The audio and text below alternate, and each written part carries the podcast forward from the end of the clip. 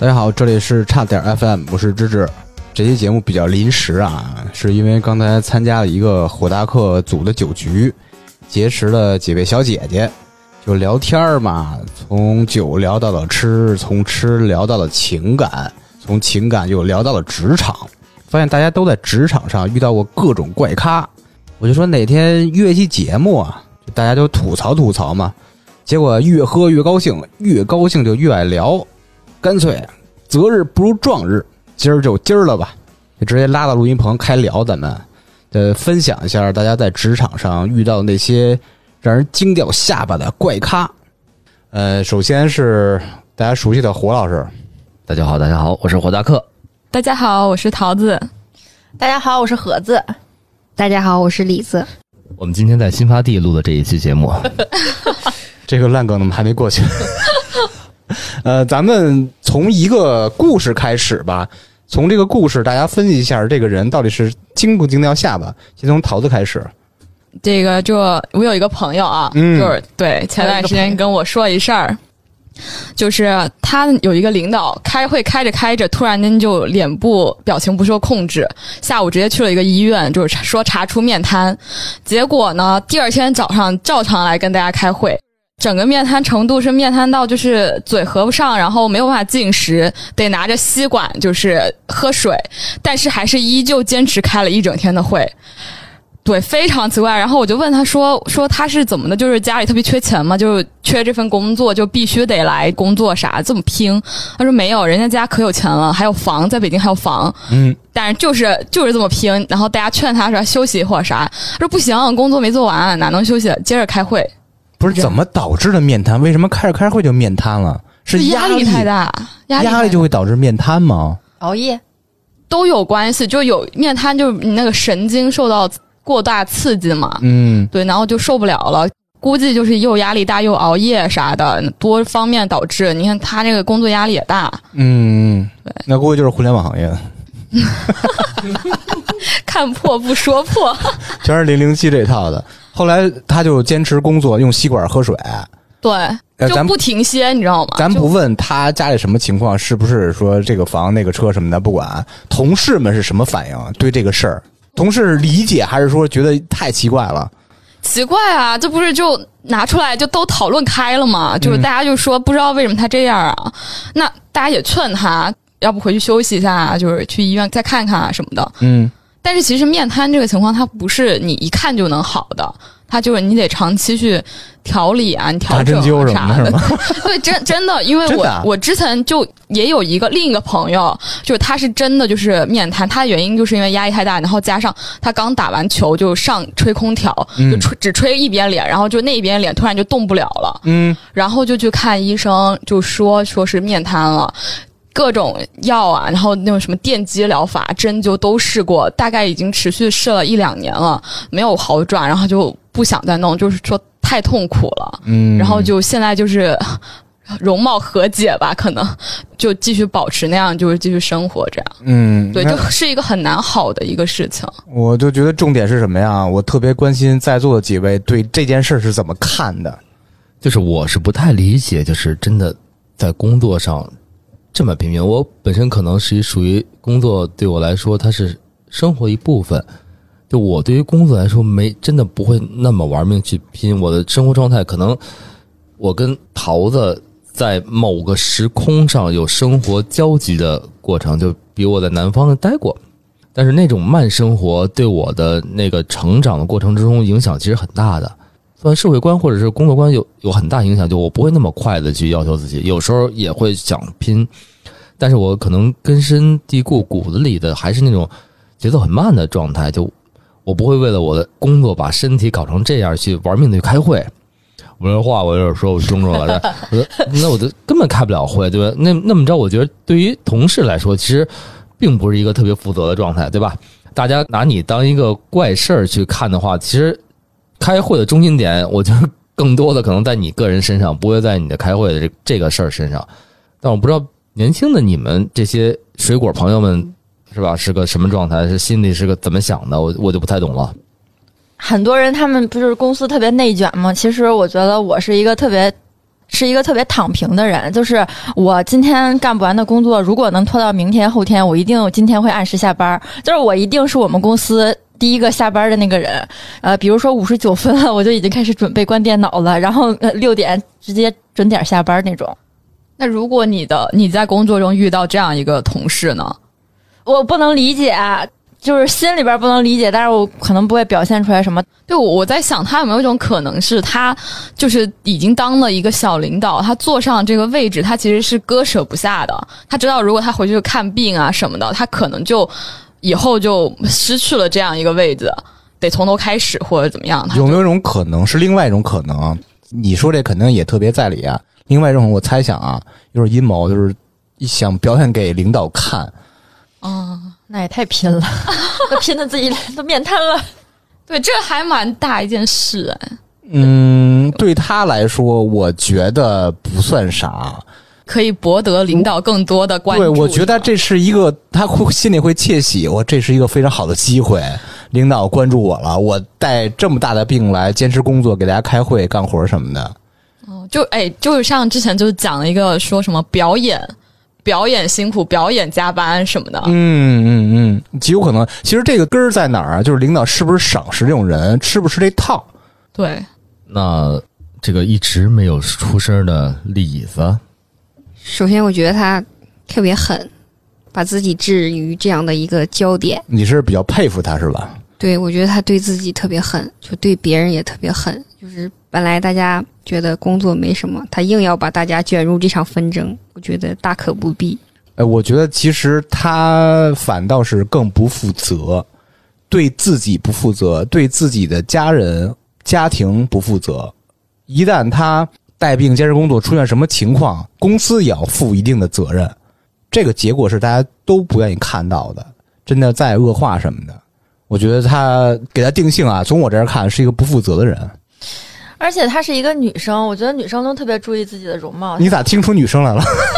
你不是说是个女生吗？他没说吧？啊，那那我们这边场外补充一条信息，是一个女领导，临时补充。不是你说，就是就是女生特别注意自己的容貌，然后她自己把自己弄到面瘫，我觉得以后我不能接受。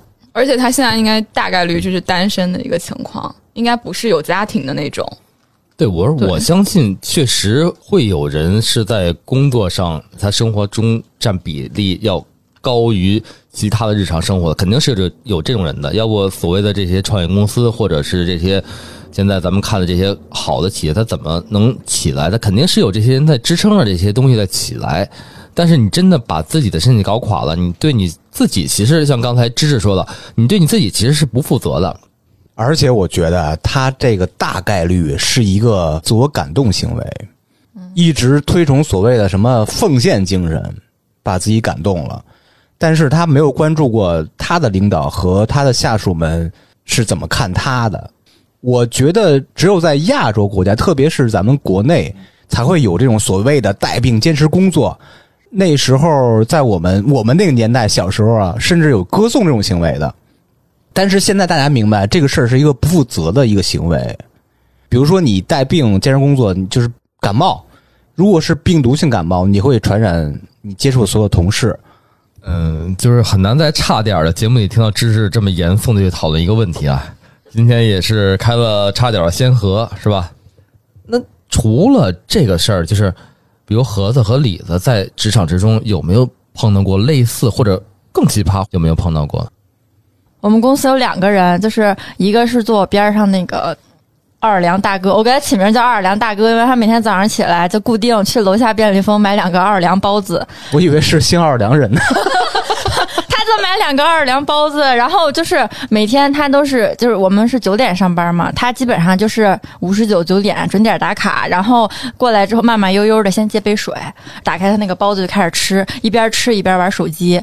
就是他吃的时候，大家已经都吃完了，他那个味儿就巨窜，就然后你又饿了是吧？我又饿，不是，主要因为他吃的太慢了，而且我现在就是闻见那个味儿，真的你替他着急是吧？吃的太慢了。真的太慢了，他不是你下次说大哥，我帮你吃两口，他吃的我真恶心，就是那慢到那种地步，就是他吃一口还还嘴里咀嚼一下，然后再喝口水，然后吃二十分钟，你看的可真细呀、就坐我边上，我们俩离得巨近。我我我场外采访一下，你早点吃什么呀？我早点，我早点，反正不吃二两包子，啊闻都闻够了是吧？吃韭菜鸡蛋的。我不吃二，真的就是他吃完了之后，然后他就是喝点水，然后就去厕所了。这是他早上起来前半个小时的那个工作我，多影响你工作，你一直看着他得看 半小时。一个半小时就净看不，是不是，我觉得特别烦，然后我就 我就没办法进入到工作，因为他一直那个味儿真的窜鼻子，我戴着口罩都能闻见。我特别烦，还是想看。但我没有看，就是他就坐我边上，我们俩离得巨近。哎，那你有没有想一个解决方案？比如说提醒他一下，或者怎么说的？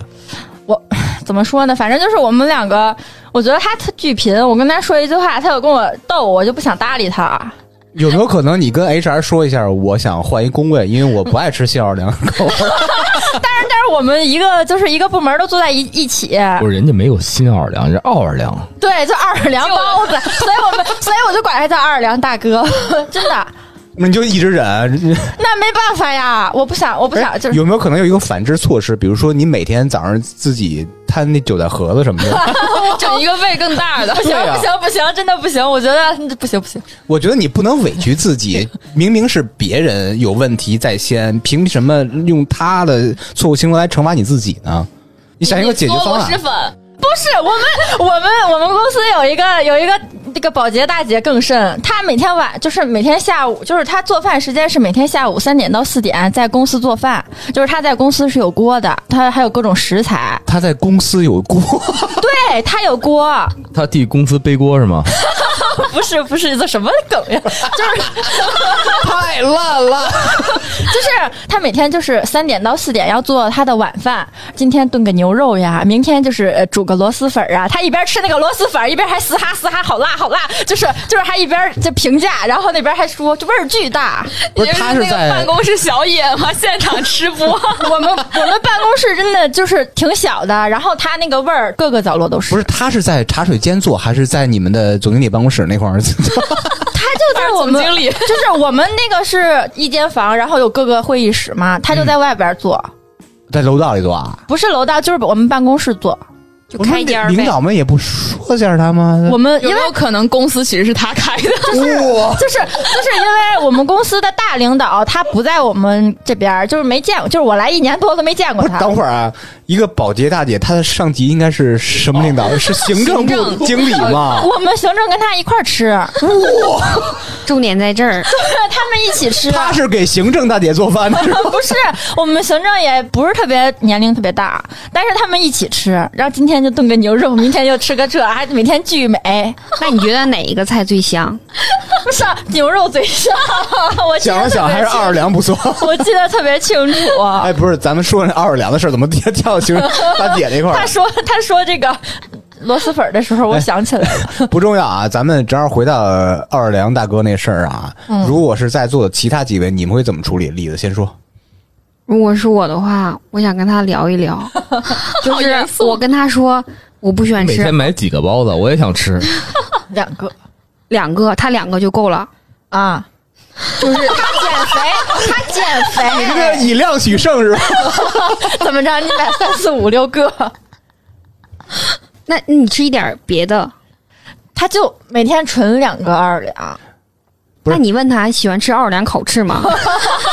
什么鬼？脑洞怎么这么大呀？哎，反正我特别受，我现在我现在一听见“二两”这三个字儿，我就觉得就是生生理上犯恶心。李子，我给你总结一下啊，你刚才说啊，我要找他谈一谈，就问他你喜欢吃烤翅吗？你也喜欢二两？太认真了。就是我想就问这个大哥，就是说他对这个包子是不是有一个感知？他吃这么长时间都不会腻吗？我也觉得是，我觉得就是这个奥尔良，他吃完了之后，我根本就不想再碰这个东西了。就是你现在也已经不吃奥尔良系的了，是吗？对对，我以前特别喜欢吃奥尔良小浣熊方便面，现在也不吃了。不是，今天我我我我开始有一个新的想法了，对奥尔良特别好奇了。明天我准备买两个尝一尝。你尝一下吧，你尝一下，告诉我感受。不这是一软植吗？便利蜂给我打便利对对，便利蜂给我们做广告啊。某风还是某我们分？差点 FM，李子，你的意思说就是，如果他回答你他不爱吃或者爱吃烤翅，你买给他是这意思吗？对，我就一天早上给他买四个，就是如果他吃不完，我就一直盯着它，就是我一直盯到它吃完，就一天四个，一周就是二十个，我就花这个钱，我就把它吃到腻，就把它吃到死，就跟他死磕。人家吃奥尔良包子都吃快一年了，人家都不会腻 你。这风险太高了，他永永远吃不腻怎么办？他是没有味觉吗？爱吃，不知道，那他吃螺蛳粉吗？你这你这招失败了，行了行了行了，开始螺蛳粉了。早点吃那个就让他跟那个大姐，就是他们吃一下，一起吃早饭。哦，加入大姐的小饭桌对冲一。下 对，大姐以后早上给他包包子我的天，。那那我们公司其他人怎么办然后？公司变食堂，来来，那个桃子说一说，如果你是盒子，你怎么处理？怎么跟那个大哥去新奥尔良？我我觉得我可能会直接说，哎，就是嗯你这个味道有点大，办公环境可能需要就是。要不你就吃快一点，这样，因为我的确有提议吃过，快一点，因为他吃半个小时，没有他半小时，包括什么一边喝水一边上厕所是那个吧？一边喝水一边上厕所是什么鬼？嗯，然后第二包子喝着水去厕所了，这都被看见了。他还有一天早上带着他的包子去厕所，上完了之后回来吃它。然后因因为因为有一天早上起来，我们发现他都没在，然后我跟我们另一个同事问，哎，他他今天怎么没有来呀？然后然后他过了一会儿回来了，就开始从兜里掏出来他的奥尔良包子。我们问他你干嘛去了？他说我从上厕所去了。所以迟但到，我天呀，就是跟厕所现包的是吧？太可怕了！呃，那个桃子，你继续怎么跟他谈？就打个比方，就是之前就有一个同事特别爱吃那个鸡蛋，但其实密闭空间底下你闻酒那个味道挺大的。那我可能就直接跟他讲，我说你这个鸡蛋要不就进来之前我们先吃完或者怎么样，因为呃大家进来以后都没有在吃早餐了，你这就一个味道挺大的，大家都会有意见。对方其实也是可以接受的，就是你你说可能我不习惯或者不太喜欢你这个味道，然后他下次可能就吃完了再进来，或者他要吃的时候去走廊吃。其实我觉得这样就 OK，就可能坦诚一些，就大家直接沟对。他说完了，我突然想到，就是你们大哥，你是从来没有跟你的奥尔良大哥聊过这个事儿吧？我们同事跟他开了一句玩笑，说你今天又吃奥尔良呀，这么喜欢吃奥尔良呀？然后他可能所以大哥没准是哎他可能听不出来。哎，他有可能是觉得是爱的鼓励，知道吗？我天呀，所以大哥觉得我每天没有奥尔良这个味儿，你们都上不好班儿。天呀！你每天只是为了看我吃奥尔良包子，所以那我回去故意放慢速度看吃播。多好呀！没准人家回去开吃播呢。妈呀！哎，那行，呃，刚才桃子说他直接跟他谈，胡老师，你觉得你应该怎么处理？除了就是使用暴力啊，原来之前是有那就这样抱抱呗，不是没没没处理过这事儿，因为我没赶上过。我们的办公环境还是很很好的，因为从来不会在办公室出现吃早餐的情况。因为都是下午才去，哎，就我没有早餐这个事儿，跳过了早餐，马上吃午餐。马上到，对，没有早餐，就，但是我觉得这种事是需要谈的。你纵容他，就是你的爱的注视，妈呀！然后呢，那个这个这个这个这个这个温情的理解，都是对他一个真的像知识说的，对他一个这爱的鼓励。你真的要是郑重其事的跟他谈一下这个事儿，因为奥尔良包子的味儿实在太窜了。嗯，现在我们连肯德基的奥尔良卷儿我都不吃了，可以所以。说你影响我去买肯德基消费了，人星期四的优优惠折扣，对我都不想买了。所以说说你哎，你下次改一个改一韭菜盒子，我没准还能接受一点儿。对，你改韭菜盒子，我跟你一起吃。啊，火老师跟桃子处理相似，就是直接跟他说什么意思，但是火老师用一个假装非常诙谐的语气，但是没有人 get 到 点的一个语气跟人聊，是吧？听完以后，他想继续跟你推销他的奥尔良。呃，李子有话说，我想问盒子，就是你是介意他每天都是奥尔良这个口味儿，还是说就是介意他每天在你只是办公室不室喜欢奥尔良那口。吃饭？对，就是你是你是不希望你的同事就是每天在工位吃饭。不是，因为我们公司就是中午的话，大家都会在工位上吃饭，就是我受不了这个味道，哦，就你就单纯不喜欢奥尔良。就是因为他吃的我受不了这个奥尔良。那如果他比如说今天奥尔良，明天呃鸡蛋菠菜，然后后天就是只要茴香让肉末，对，你可以接受吗？是这样，只要他让我闻不见味儿，他怎么吃都行。我在味觉上我得有一个调剂啊，你不能老给我一个味道啊。带偏了，带偏了，带偏了。他那个盒子不是因为各种口味他不适应，不是这个，是单纯是他那个味道影响了大家办公了。对，说一下我的处理方式啊，嗯，肯定没大家好啊。我觉得是，呃，为了评级，因为你跟他是平级的，平级之间不要闹矛盾，同事之间，我要去找我的部门领导，或者说 HR，HR 是负责这个事儿，大家忽略这个事儿了。你听我说，你别打我。我说我的同事，呃，他工作很努力，很很很热情，对我帮助很大。但是有一个问题，我需要能协助帮助我一下，因为我不好直接跟他说。他那个在工位上吃这什么奥尔良风味包子，就是确实比较影响大家的工作的氛围和环境。看能不能您那边客客气气的跟他聊一句两句的，然后 HR 说：“哎，我也挺喜欢吃奥尔良包子的。但是不能那么小心。但是因为我们部门领导就坐在我们对面儿，我说找 HR 嘛，找 HR 我觉得更好，因为这属于那种办公的环境卫生的问题，他是负责相关内容的，嗯，找他我觉得是没什么错的，但是需要客客气气的，而且你出发点是为所有人、所有的同事去好，而不是说你不想闻这味儿而已 啊。可以，我觉得是这样。可以试试。马上就是从下周开始，就是一个方案一个方案试，看到哪个方案是成功是吧？哎，你千万别强迫自己说，我老娘拍桌子走了，我不干了，不伺候了，不伺候你奥尔良了。那不可能，不能因为因为一个奥尔良而离职的故事。太可怕了。你要你要坚信，就是有问题是他不能用他的错误行为影响你自己的人生。嗯，好的。一下上那个 怎么升华了？突然升华了。此时鼓掌。好 其实真的是这是一个非常小事儿，但是这个小事儿会呃看到很多，就是你在每一个大的问题上处理方式。嗯嗯，我觉得大家是还是要利用好公司的各个部门的这些人，不是自己一味的去亲自上阵去处理各种问题。嗯，呃，说完这个奥尔良哥，还有什么觉得在职场上类似有奇怪行为的？嗯，我想说一下我的上司，就是我的上司他有一个很好的习惯，就是每天要用某道云 来规划自己写 to do list，然后还是用一种很奇怪的格式。他一直向我们宣扬，每次开周会都向我们介绍这种方法，就是说特别好，就大家一定要合理的利用这个软件儿，然后来来每天规划自己的日程。还有股份吗？可能他想要靠这个当副业，又拉我们进这个某道云当会员。他宣传了几个月，然后大家就对这个事儿也没有什么实质性的进展，就是大家还是各做各的工作。然后他就强制要求我们用某道云，用他的这种比较丑的格式发截图，就是每天把自己的代办事项，然后写在某道云里，然后把截图发在工作的群里，然后大家来接龙，持续了大概两周。后来某一天大家都不发了，然后以后就他就再也没有提过这个事儿。不是，我插个嘴，就是你们那么齐心吗？就突然一天就都不发了？就是某一天大家就早上九点到工位之后，以第一个人没有发，之后后面所有的人都没有再接龙了，然后他也没有问，然后这个事儿就结束了。所以其实就是因为格式丑是吗？对，我想问这个点在哪儿？是因为格式丑，而你所以让大家不单纯看不能接受。上某道云。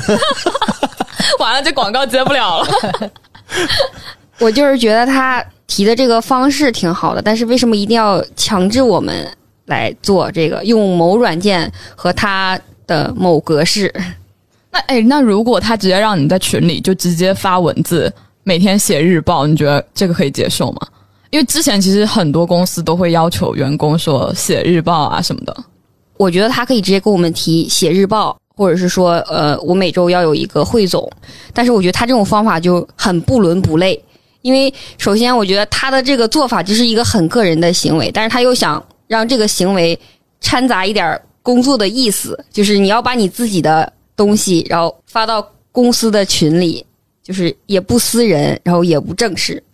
哎，那我还想再问一下，它的格式是什么样子啊？就是它的那个写的内容的形式。就是也不是 Markdown 的那种格式，就是莫名其妙的就换个行。它是用那个文档的格式来写 Markdown，哦、然后就我看起来层级就会很奇怪。不是这个 最后的点，你是不接受这种形式，还是不接受这种格式？他不接受 Markdown，他都不接受。啊，对，我觉得这个不接受太丑了。哦，我觉得这挺难解决的。对，因为我们之前我们会写日报，然后我们写日报这样，就是写你今天做了哪些事儿，明天你要干什么，再写一下你今日的反思。那我是会觉得最反人类的地方在于今日反思这对。我我问，刚想骂街，这是为什么要会反思呢？就是你得想想你今天哪里做的不够好，怎么改进。但我可能觉得我今天都做的非常完美，那我这就没没东西写，就得硬写，你知人家道吗？写一句说今天棒极了，明天继续加油哦，给领导鸡汤回去。太强了，或者说我今天又没超过领导，遗憾。没把领导卷跑。对对对对，哎，这我突然想起一事儿，就是我一七年的时候，短暂的在某互联网企业供过职，我当一个 team leader，然后呢，也是开始有所谓的日报或周报，然后可能是普通员工就只写周报或这种东西，然后我们可能要写日报，我真的不知道写什么，就每天干这点事儿吧，可能一个事儿干好几天。但我就想，我不能每天都写一个事儿，那我就怎么去写这东西？事儿进度百分之对，我也想说这个。今天某市由昨日的百分之三十进度百分之三十一点二，你好精确到小数点后一位了。然后对，可以这么玩儿。那当时可能我的脑子还没有开发这个状态，没有转 没有转到互联网思维，呃，没有百分比，真的不知道怎么写。最后结果是怎么着？我辞职了，走了，然后公司倒闭了。哦啊啊！原来梗在这儿呢，埋这儿了。那哪有梗 辞职了吗，公司倒闭了。啊啊？哎，我好像是被开的吧？我忘了，我忘了是被开啊不不是，因为在会议中那会儿那会儿我就去就仰慕芝芝很久了，然后我就去投奔了芝芝所在公司，然后就就走了。可能在我离开不到半年或者最长一年的情况下，这公司可能就慢慢的消失了。都是民间资本投的东西，但是它的铺的摊子确实有点大，想做的东西太多，每个行业涉及的东西也太多，就是人员雇的太多，就是光几个月烧了一千多万。我去那儿是我是双十一那天第一天去的公司做一个电影项目的东西，然后加班到了深夜，就完全我我刚去，我对这个东西都完全没有接触，然后给了我一东西，就让我做一个概念的东西，然后我傻逼似的跟他做，做到大概十二点吧，十二点十一点，反正光双十一我也什么都没抢，也没消没有消费，可能领导就怕我消费吧。哎，果然啊，就是听火老师聊一个故事特别容易走神儿。你能没听到重点，主要是 我现在 我所有故事没有重点，我现在脑子还是在骑到崇文门了，内部梗，内部梗，sorry sorry。知道崇文门，然后呢没有，然后公司倒闭了，我我我现在从从双井开始说吧。哎呀，我跟胡老师是一七年二三月份儿吧，四五月份儿变成同事的，就非常遗憾啊，我也人生有这污点。怎么回事？呃，那家公司是特别好玩的公司，就是属于那种在私企里有点国企风范的公司。所以这好玩在哪里我？们 后续是这样啊，我的直属领导就不说了，因为在之前的差点节目里说太多了，是一个就是脑子特别轴的一个厨子。我们的部门的大领导是一个特别可爱的五十左右的一个女士，她对我还是非常好的，但是她的点就很奇怪，她属于那种特别爱美的女士。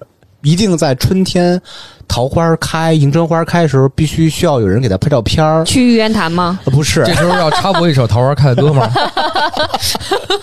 不是，我们那个公司呀，不用去玉渊潭，我们公司出门就是公园儿，哎，从我们公司踏出了那个楼门就是公园儿，我们是在一公园里的前公司，前公司，前公司，就是我们的前公司每天都是花鸟鱼虫伴着我们上班。那不挺好的吗？是是是。所以有一天啊，说芝芝，哎，明天你能不能带上你的单反？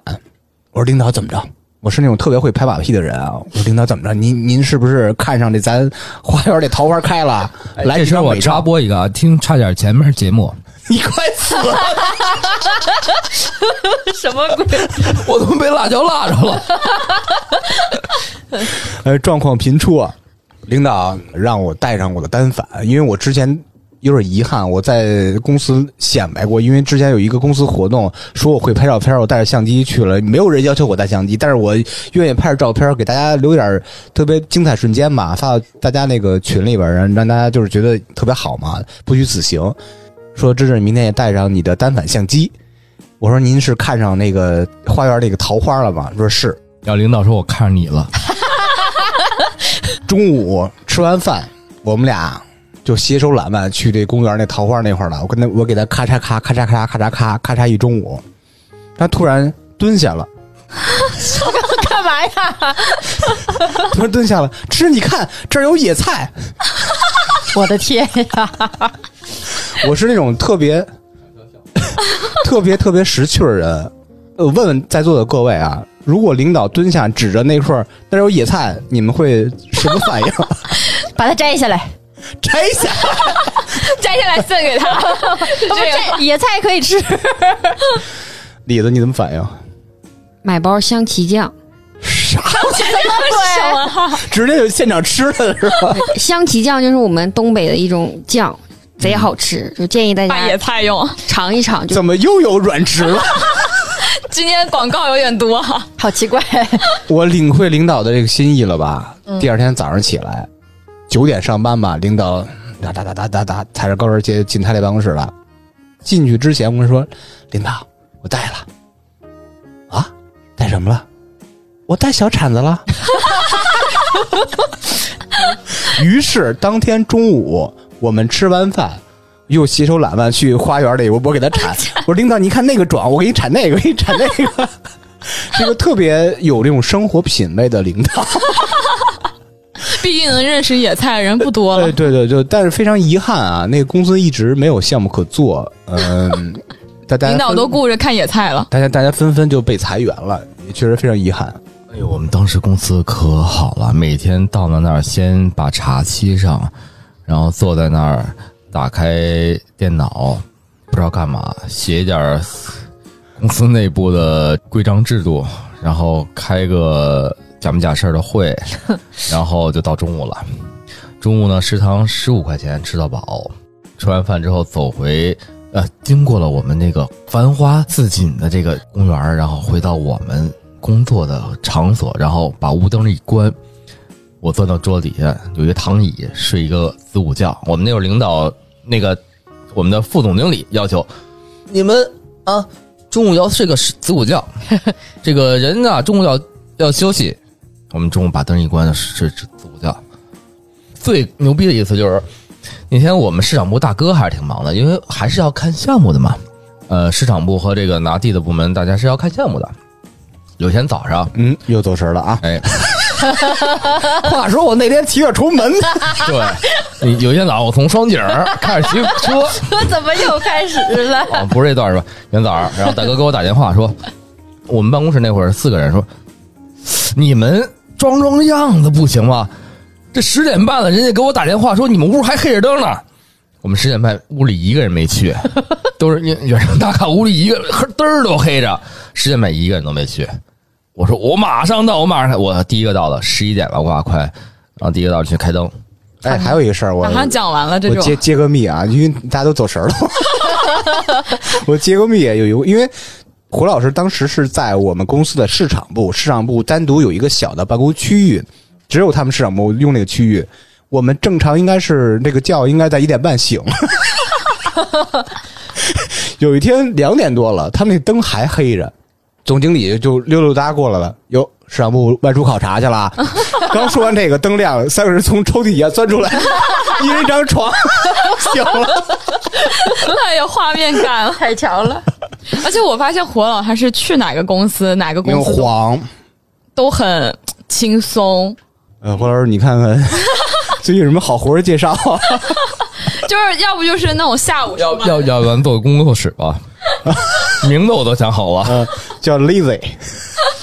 那个，哎，看着我这个李子，呃，去年有一件事儿，我觉得特别难受，就是我有一根长格尺，然后我问一下，啥啥叫长格尺？就是厘米尺，长点儿的尺子就，是三十厘米的塑料尺子。哦，那叫长格尺啊，sorry。好，长知识。学名学名 OK，就亚克力的塑料长尺。哦，学到了，学到了。然后它一般都是在抽屉里，在谁的抽屉里？在我工位的第二个抽哎屉里。，这很重要。往下讲，剧本杀呢？然后呃，早上起来我我到公司的时候，我发现那把尺子竖在我的马克杯里，我就觉得特别的奇怪，就为什么我的格尺会在马克杯里？就灵异事件，这个是对，我不确定是有人用了我的格尺没有放回原位，然后还是说有人对我不满，把格尺特意插在我的杯子里。我很奇怪，但是我又没有办法去问，我也不能跟行政说，麻烦您帮我调一下监控。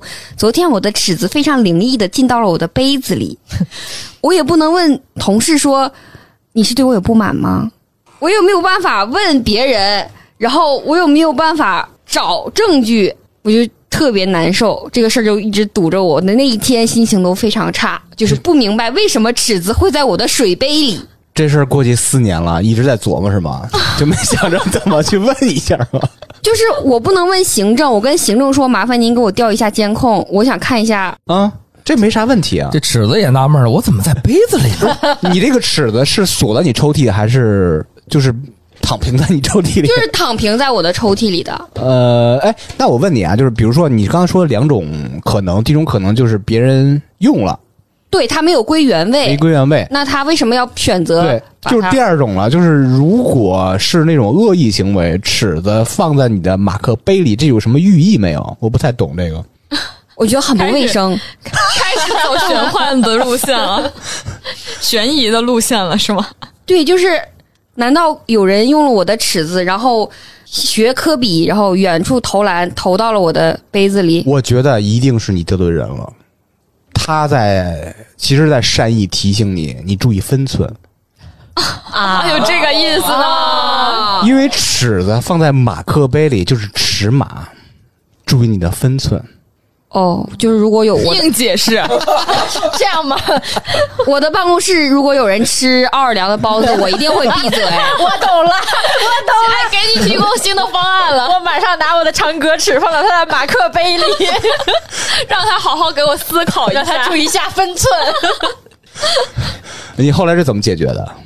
就是自己生了一天闷气，然后把那把尺子扔了，然后杯子还留着，不知道怎么办呀？因为反正我挺不乐意的。对，所以说我这种处理其实，呃，也好也不好。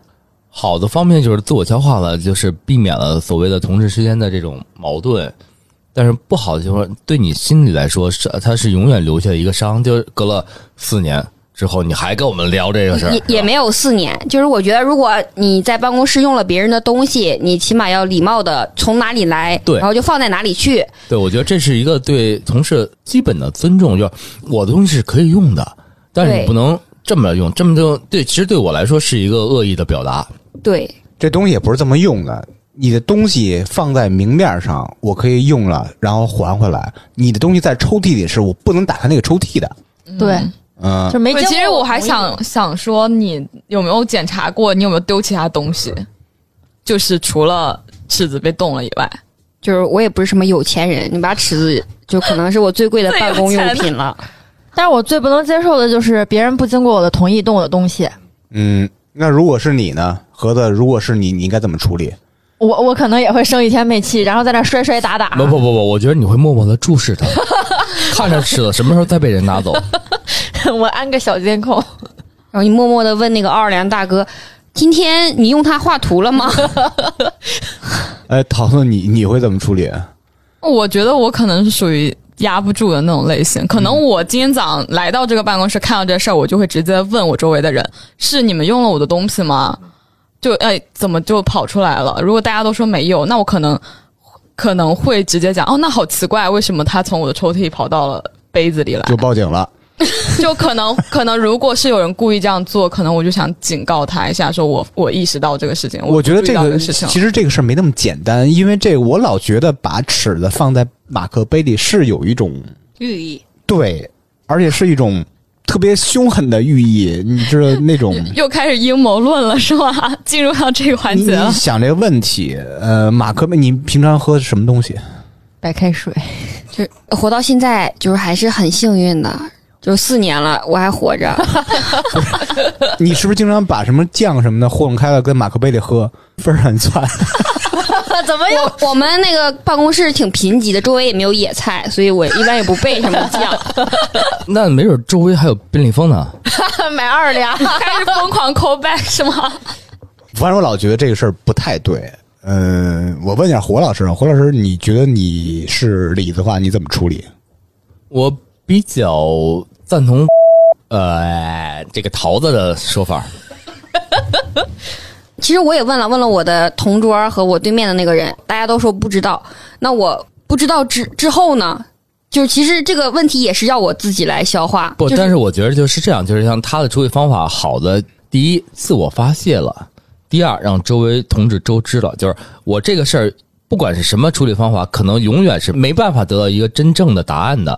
但是你压在心里这四年啊，不管是四年是四十年啊，压在心里这么长时间，对对你来说是一个困惑，是一个枷锁，是一个局。但是你发泄出去之后，其实对你自己首先是一个解脱，第二呢，就是让你的周围同事知道了，老娘不是好惹的，别他妈跟我玩这离根儿扔。里根儿楞。对，可能可能我就是，呃，经过这件事情以后，我的确是不会再把它放在心上，我可能是不会生气啊或者怎么样嗯这样子。对，诸位的意见都非常的中肯啊！我说一下我的处理方式吧，我会在群里，就是公司大群说一声，说各位同事大家好，如此如此如此如此。如果大家说两种啊，第一种是如果用呃不要轻易翻我东西，涉及到我的隐私的问题了。第二是，如果用完我东西，请放回原位。第三种是什么呀？如果您对我有意见，可以私下单独找我聊，不用用这种方式来威胁我。这是能表达自己的观点，又能压制住别人说你自己是有态度的。对，这这是理性知识的表达方法，他确实这么干过这种事儿。嗯，但是其他的非理性知识应该怎么？领导，你用的好啊，下次别给我差俩杯子。咱们说到崇文门了，我觉得除了办公室奇葩，那么办公室之间还会有什么其他事儿？逐渐李子话了。哎，手手势用上了，哎，各位听友，看我现在的手势啊，我现在看不到看啊啊，看我现在手势，嗯，特别特别到位，是？除了现在办公室奇葩以外，还有什么办公室的事情要出现呢？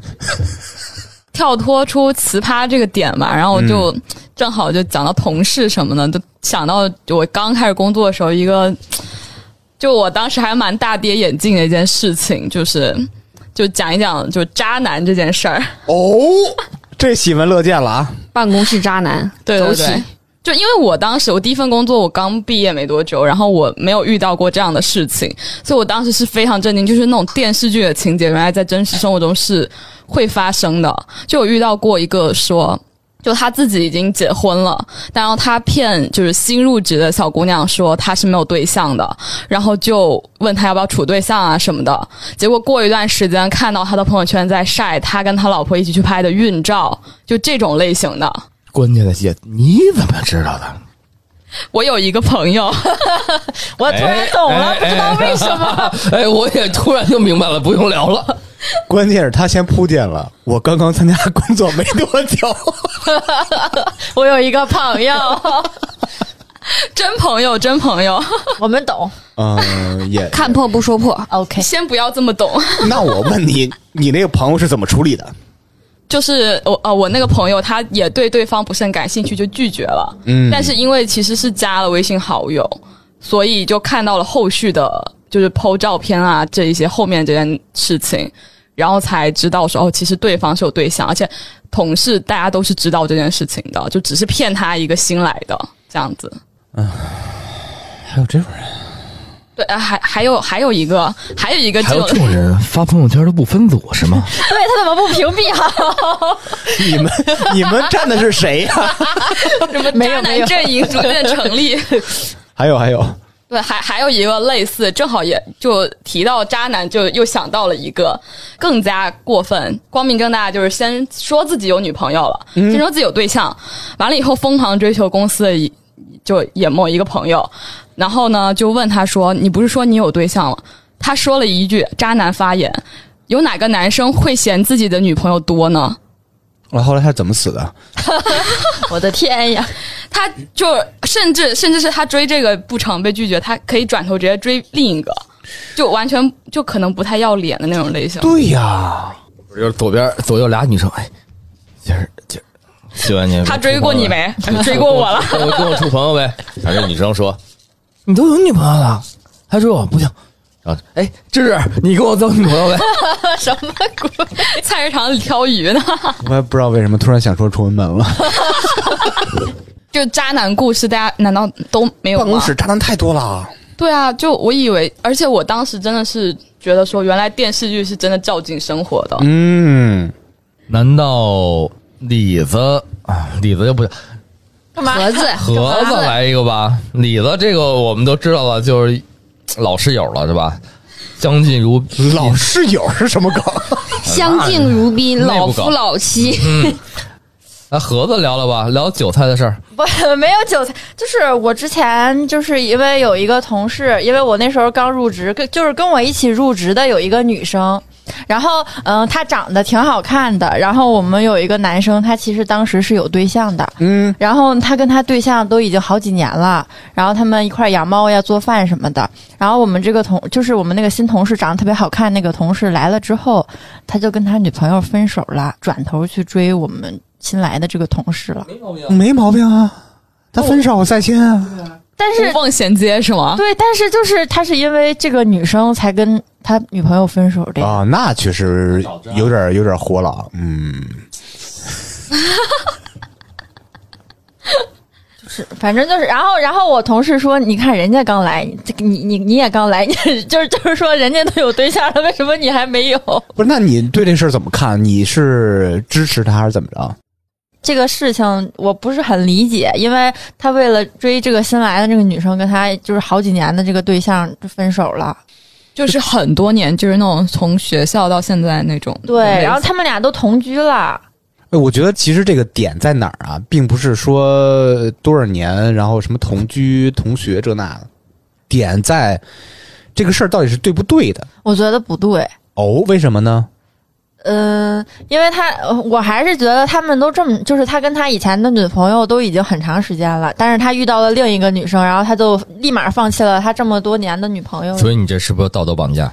我不是道德绑架，就是他不能因为另遇到了一个更好的女生，然后就放弃了他以前一直就是，你都说更好的女生了，但但是就是对你又不知道人家两个之间具体有什么故事，我觉得是不是这样？就是其实是他最开始已经没有那么喜欢那个女生了，只是没有遇到就是其他人，所以就先在满在一起骑驴找马。啊，对，就这种跟找工作似的，我的天呀，那那我先找好下，先不裸辞，先找好下家再说。那原来大家都是渣男呀，什么鬼？就渣男面试法吗？不是现在就有？哦，我觉得还好吧，不能算渣男吧？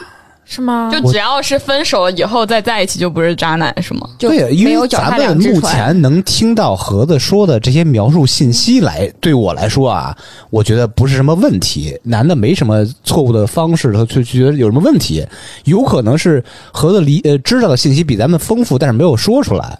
可能是因为有前面那两个的铺垫，觉得后面都比较能理解了。嗯，我我是能理解，那可能是因为我的经历太浅了。我不觉得说这两个人时间长了，或者同居了，或者怎么着，搭桥长得甚至青梅竹马，就要永远在一起。但是就是他跟我们另一个同事还每天讲他们的感情有多好，讲着讲着为什么俩人就分手了？就我很我也特别奇怪。讲着讲，他们俩就在一起了，是吗？，对，就跟另一个人在一起了。就你再也不相信爱情了。对，我就我就 就整个世界都崩塌了那种感觉，爱情观破灭了。那是有点问题，是吧？就是不能提以前的事儿了。就是他跟他跟我们一一个就是关系特别好的同事，然后还讲说他回去还跟他女朋友做饭呀，他们俩关系有多好呀。然后我们这个新同事来了之后，就不知道为什么俩人分手了之后就跟他在一起了。这是不是泛指的，就是以前的那那些前女友，并不是指那一个那一个人呢？不是，就是他，就是一个人，哦，那我那我觉得多少有点问题。是吧？是不是在给那个新的女生画饼，说你看我对我女朋友多好？啊，没有，他是另外一个人，不是跟那个女孩说的，是不是？对就跟别人分享了，对，我觉得挺奇怪的，挺奇怪的。那我收回刚才的话，这个是一个怎么着怎么着？我我觉得有点奇怪。嗯，这种我其实我觉得就是奇怪男生是很多的，就是每个男生可能或者每个人，我觉得脑子里都都有自己所谓的奇怪的点，就是这要 get 到他们差点前几期节目有一个就是普信男的节目，就是我一直觉着就是我我作为男性啊，我我现在要表明一个立场，就我一直觉着杨笠的节目是说的是很好的，很多男性去 diss 杨笠的节目，我觉得人说的没错，确实有很多的男性的角度就是莫名的自信。普通且自信。对，就是这是我就是自负嘛。对我就我确实不太理解这为什么，就是你为什么要那么自信，就是或者是你为什么要觉得你一定要比女性高那么多？我觉得女性厉害的点或者好的东西要很还是很多的，就是人是平等的。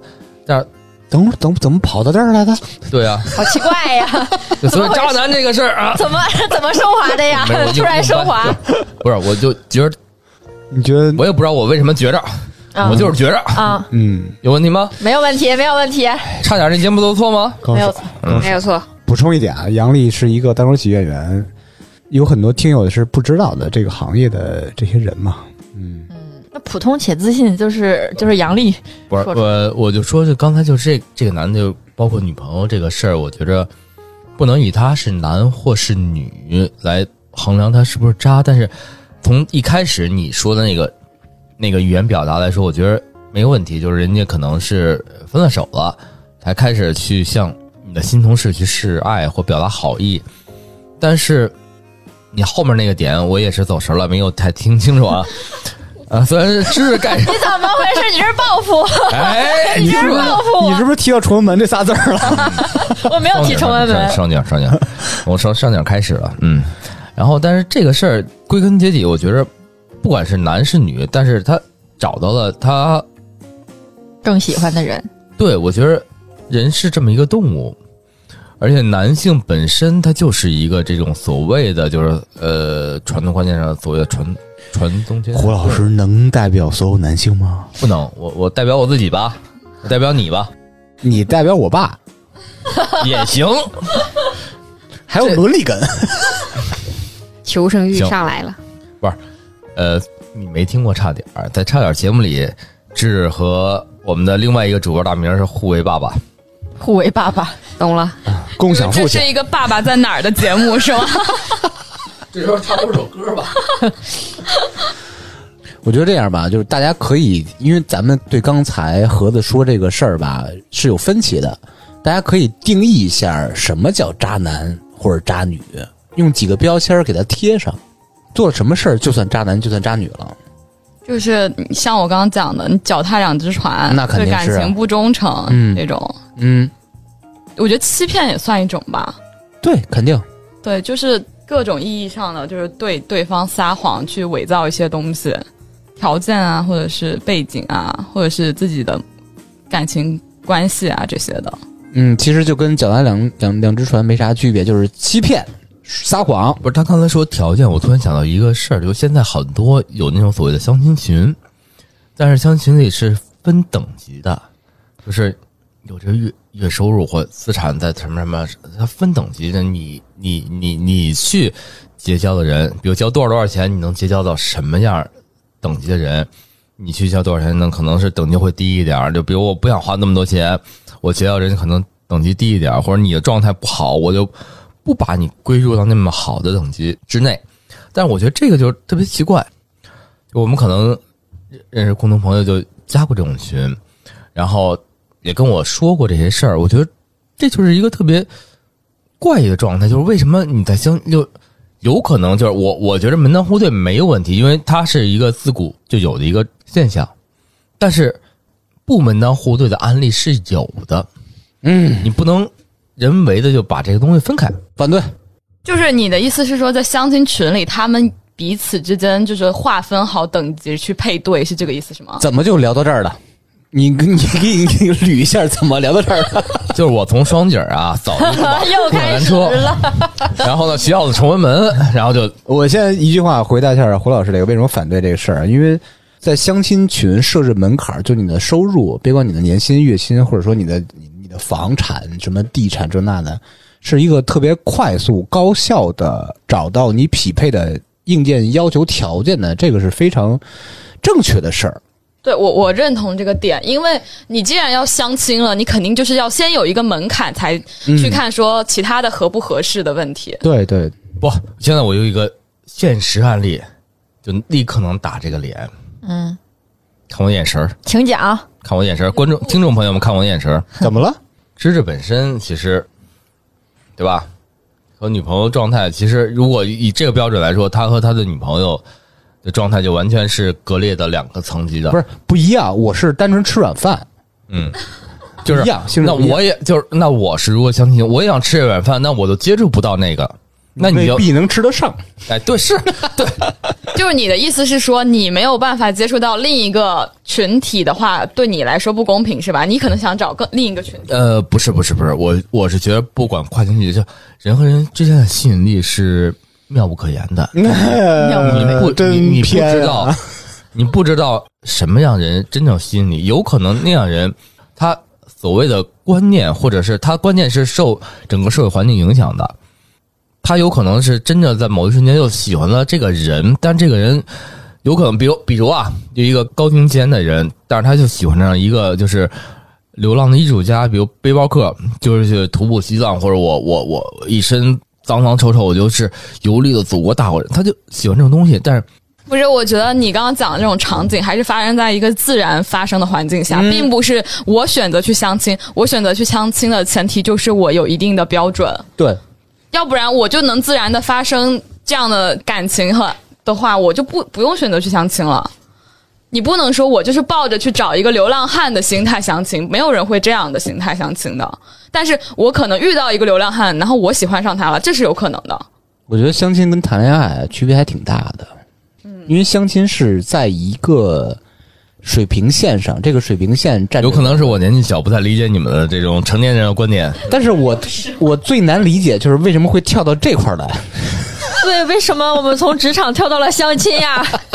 讲哎，讲到相亲，我突然有一个非常想说的点，就是因为之前就是听到一个相亲平台，就是私底下一个分享吧，就是说他们会把他们相亲的会员分为 A、B、C、D 等，然后他们配对的时候不会让 A 跟 B 配对，然后会让 A 跟 C 配对，B 跟 D 配对，这样就会让他们就是去见面、相亲和相处的过程中都增加了很多难度。如果 A 永远跟 B 见面，A 跟 B 很快就配对成功，他不需要再持续的相亲；C 跟 D 永远都互看不顺眼。所以他们其实就是会错层级，就不管男女会错层级去给他们配对，这样就会你的你的配对、你的相亲和就是见面的人数也会增加，你的时间也会延长，对，就有一个这样的小小玄学在里面。它就是一个呃盈利的模式，是这样是吧？所以说，资本其实这个任何行业都是对一个行业的严重的打击。但是我觉得行业也不能缺少资本，但是资本过度干预某个行业，都是对行业的强烈的，是吧？跑的这可真远。所以说，我我现在同时也希望啊，资本赶快去干预一下博客界行业，然后让我们受一下这个资本的打击。我们不知道这个资本怎么能迫害我们，想受一下感受一下资本的苦。对呀、赶快拿资本的鞭子抽一下我们，我们要感受一下资本的痛。哎，怎么到这儿了？讲渣男，讲渣男，愣帮你拉拉回来，随便拉，随时拉。呃，大家还有什么分享吗？咱不限于这些东西，我觉得职场上奇怪人特别特别多，有可能咱们本身就是在别人眼里奇怪的人，有可能啊，平行宇宙啊，相同时间、相同地点，在另外宇宙，一帮别的人在吐槽咱们五个人，也是 也是能实现的。对，那我突然有一个想就是提问或者让大家一起探讨一个点，就是。嗯嗯、比如说你整个部门的状态都是比较摆烂的，大家都比较佛系，但有一个人就非常的上进，然后同事就会说你就是在卷我们，嗯，就会因此而特别的讨厌你，或者是去排挤你，或者甚至是就大家一起去，就是不跟你一起玩啊什么的。那你你们怎么看这种现象？因为我之前是有有听我一个朋友讲说，虽然他在的那个公司并不是一个很好的公司，但他其实个人非常上进，他想就学更多，然后做更多，所以他就比较努力，然后因此就受到周围同事的排挤。但他觉得你们不愿意上进，就不应该去讨厌我去做上进的事情，所以我觉得这个点还蛮值得大家一起就谈一谈看法的。我觉得这事儿特别悬。首先就是你如果按你的如实描述，他上进，他并不是真正的想卷别人，嗯，他注重是个人发展，并不是说能为公司带来什么。我觉得他做的非常对，但是有一个问题他没处理好，就是怎么关注一下偷偷努力，不是关注一下别人，就是评级同事们的对他的那种感官，我觉得这是需要关注的。就是你自己努力拼搏的同时，也要注意别人感受，这会影响到你在未来工作中每一个细节。咱们老聊什么向下管理、向上管理，其实评级管理是最难的，因为大家的点都差不多。嗯那但是但是有有一种可能就是他可能因为他非常努力，他可以做一个一百分的 PPT 汇报。嗯我打个比方，但是他的同事都只做六十分。那他做了一百分的，那同同事就讨厌他，因为你做了一百分，所以领导都希望我们做一百分。那就是同事的问题。对，那那你说，那在这样的环境下，那就换一个一起环境摆烂吗？对，所以我这就是对刚才他说同事问题，但是我觉着，嗯、他本身也有一个问题，就是他没有考虑他相处的环境是什么状态。就是你在一个摆烂的环境下，你可以要求自己，但是你如果还想继续在这个环境下生存，那你要先适应环境。你在适应环境的情况下，你用一个科学或者聪明的状态去我的妈呀，科学！就是要有那个职场生存守则。对是的面儿上跟其他同事一样摆烂，然后自己偷偷努力，或者 或者跟你或者学霸一样，对，或者你就换环境。那你要在现在环境，你既然改变不了环境，你你就是换一个环境。哎，这个有点像我刚开始工作那会儿，我就是那种特别特别努力的人。我就当时刚刚步入职场吧，没有注意别人的感受。最后我做了那么多年，发现吧，因为我觉得身边的所有人都是泥，烂泥扶上墙，我就特别拼搏的往上爬，爬，爬，爬，爬，爬，爬。嗯，发现你那泥都特滑，没爬上去。他们是我成长的绊脚石，就像你说的，所有人都在摆烂，只有我一人努力。但是给所有别的部门的感官就是，这是一个烂泥部门，你一个人是救不了这个部门。况且你是一个非常底层的员工，所以你只能去换一个另外的墙，去去爬，就是换环境。但这那是我当时的选择。如果在现在，我也会这么选择，因为你不可能左右他们。他们只会影响你，他们只会扒拉你进入他们那个泥潭。对于知识说的这些话，我感受比较深，因为就是听友们可能从差点的节目一直在听的话，能听出芝芝是那么一个人设，但是今天的芝芝是另外一个状态，就是在我们这水果姐妹花之前，芝芝现在是另外一个状态。但是我见过芝芝认真工作的状态，跟芝芝在节目里的状态是完全不一样的，就是她其实是很多面，她可以这种嬉笑怒骂，也可以是认真负责，对吧？就是他他他是有一个所谓我我需要奋进，我要上进的这么一个状态的。但是当你这个状态不适合我的时候，我可能会选择另外一个状态去处理这个事儿。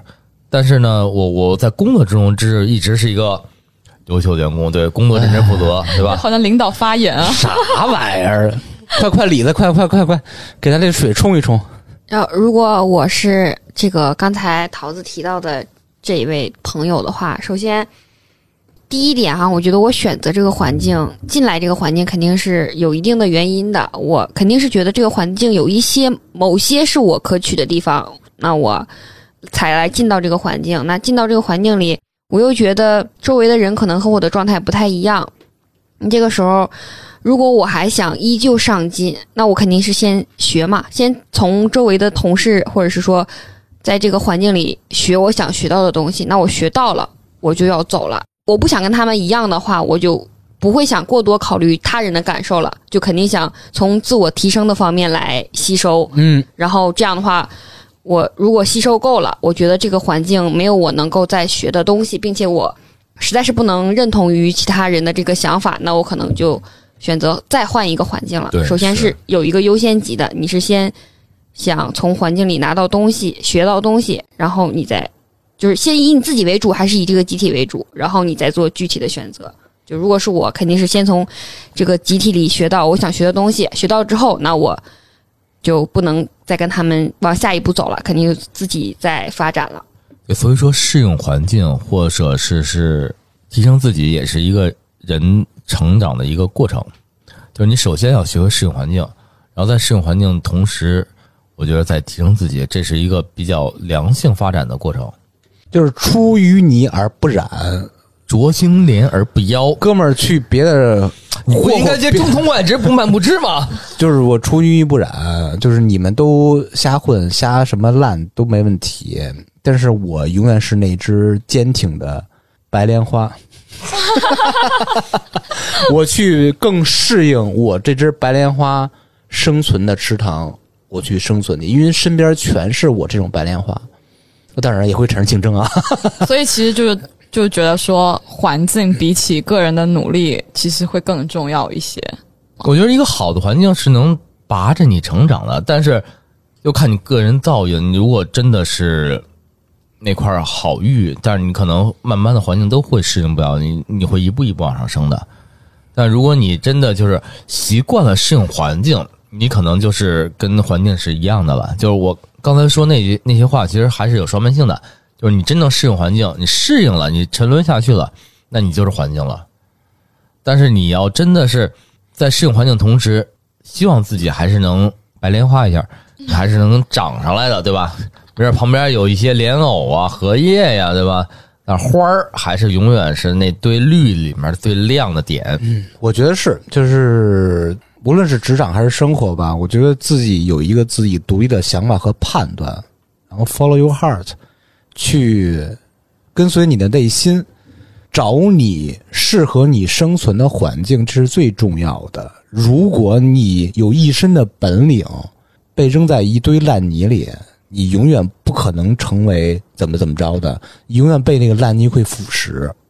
此处应该有掌声是吗？听懂掌声。差点儿娱乐城开业了！